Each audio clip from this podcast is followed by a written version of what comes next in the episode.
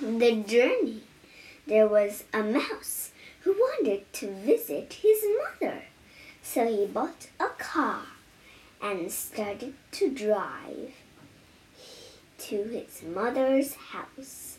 He drove and drove and drove until the car fell apart.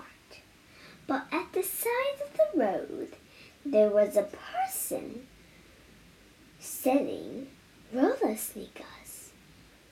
The mouse bought two roller sneakers and put them on. He rode and rode and rode until the wheels fell off. But at the side of the road, there was a person who was selling boots. So the mouse bought two boots and put them on. He tramped and tramped and tramped until there were big holes in the sne- in the boots. But at the side of the road there was a person who was selling sneakers. So the mouse bought two sneakers. He put them on and ran and ran and ran until the sneakers were all worn out.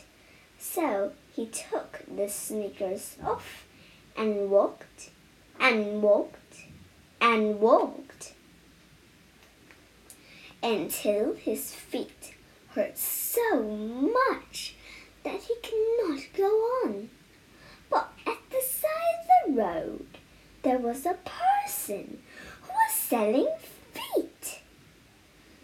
So the mouse took off his old feet and put on new ones. He ran the rest of the way to his mother's house. When he got there, his mother was glad to see him. She hugged him and kissed him, and she said, Hello, my son.